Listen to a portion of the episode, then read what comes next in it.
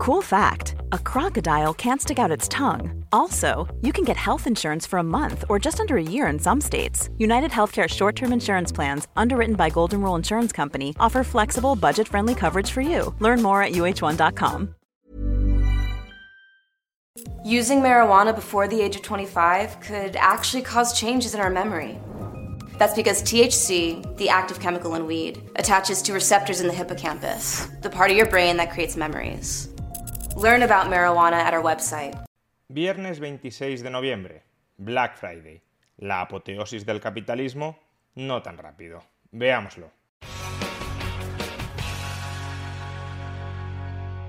Capitalismo suele asociarse a consumismo, y por eso el Black Friday, una fecha en la que masas de ciudadanos se lanzan a las tiendas a comprar aprovechando los descuentos que les ofrecen los diversos centros de distribución de mercancías, ese Black Friday suele asociarse a algo así como una de las fechas del año en las que el capitalismo muestra su verdadera cara. Y desde luego el capitalismo no es incompatible con el consumo en masa. De hecho, uno de los grandes logros del capitalismo ha sido incrementar tanto la productividad dentro de la economía, la productividad de los factores productivos, que se ha generado tal abundancia de bienes y servicios que el ciudadano promedio tiene acceso, tiene a su disposición una ingente cantidad de productos como no hubiese soñado siquiera un monarca absolutista en el pasado. El ciudadano promedio hoy dentro de una economía capitalista tiene acceso a mayores lujos, a mayor cantidad de bienes de consumo que los monarcas, que los faraones o que los emperadores en el pasado. Hoy en promedio se vive muchísimo mejor que se vivía en el pasado, antes del capitalismo, estando en la cima, en la cumbre de la sociedad. Y eso es así porque efectivamente el capitalismo ha multiplicado la disponibilidad de bienes de consumo, es decir, la disponibilidad de aquellos medios que se utilizan para satisfacer las necesidades últimas de los ciudadanos. Ahora bien, pensar que el capitalismo es solo eso, o principalmente eso, es decir, un consumo masivo y desbocado de bienes y servicios, sería desenfocar casi por entero la auténtica esencia del capitalismo. Al fin y al cabo, nos deberíamos preguntar cómo es posible que el capitalismo haya conseguido multiplicar la disponibilidad de bienes y servicios entre las masas. ¿Por qué el capitalismo ha conseguido desarrollar tan intensamente las fuerzas productivas como para que su productividad sea tan alta como que en la actualidad una hora de trabajo es capaz de producir muchísimo más de lo que era capaz de producir una hora de trabajo en el pasado? ¿Cuál ha sido el mecanismo que ha permitido este cambio? Pues el propio nombre del sistema económico lo indica, capitalismo, es decir, un sistema económico basado en la acumulación de capital. ¿Y qué es el capital? El capital es el valor monetario de aquellos medios de producción que se utilizan para fabricar mercancías con un propósito lucrativo, es decir, con el propósito de obtener una revalorización del valor de esos medios de producción, es decir, una revalorización del capital. ¿Y cómo se acumula capital? ¿Cómo se acumulan nuevos medios de producción orientados hacia la producción lucrativa de mercancías? Pues esencialmente a través de la inversión. ¿Y cómo se puede invertir más en una economía?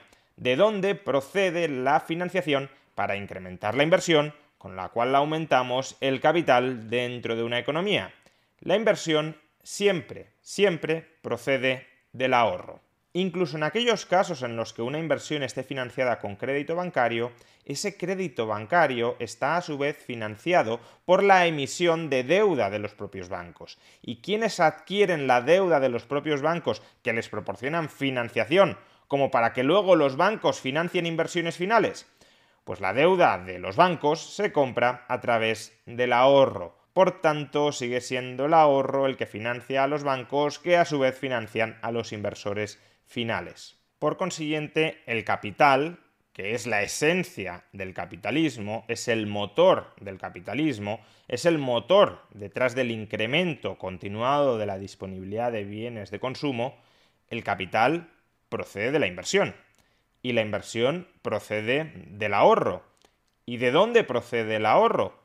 El ahorro procede siempre, de hecho se define así, de una restricción del consumo.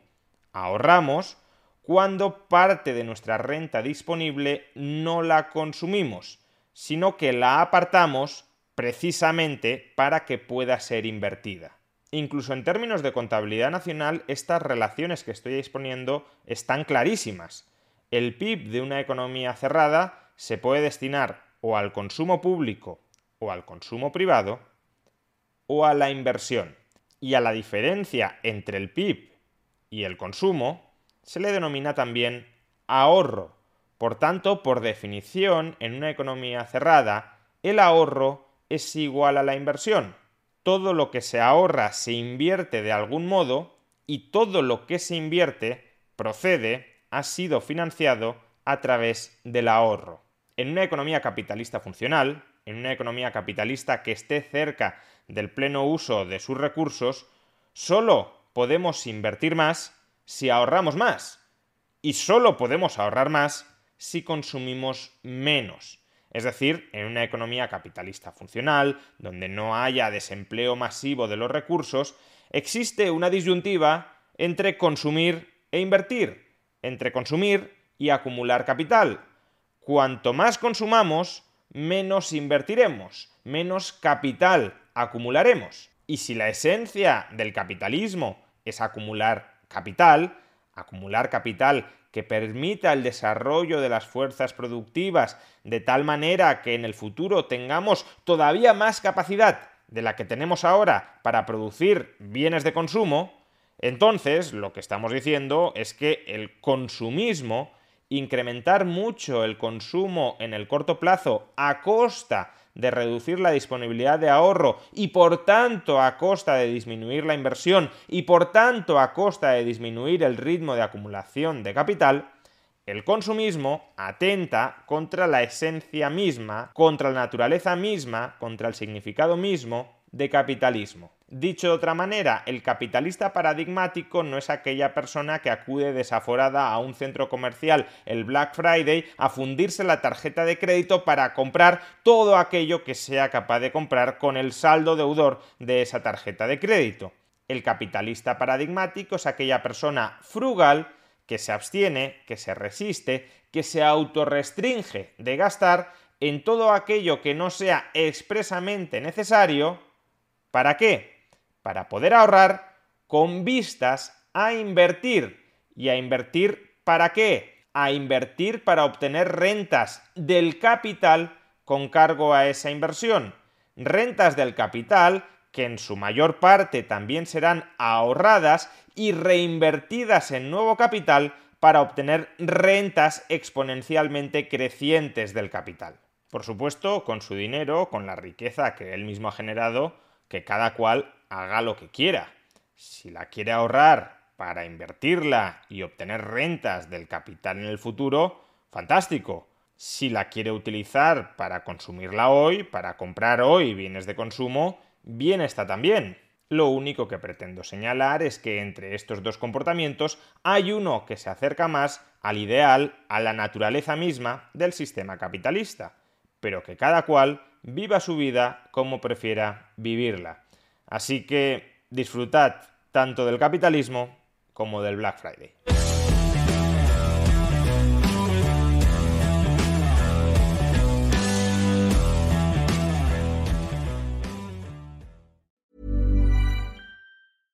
Imagine the softest sheets you've ever felt. Now imagine them getting even softer over time. That's what you'll feel with Bowl and Branch's organic cotton sheets. In a recent customer survey, 96% replied that Bowl and Branch sheets get softer with every wash. Start getting your best night's sleep in these sheets that get softer and softer for years to come. Try their sheets with a 30-night guarantee. Plus, get 15% off your first order at bowlandbranch.com. Code BUTTERY. Exclusions apply. See site for details.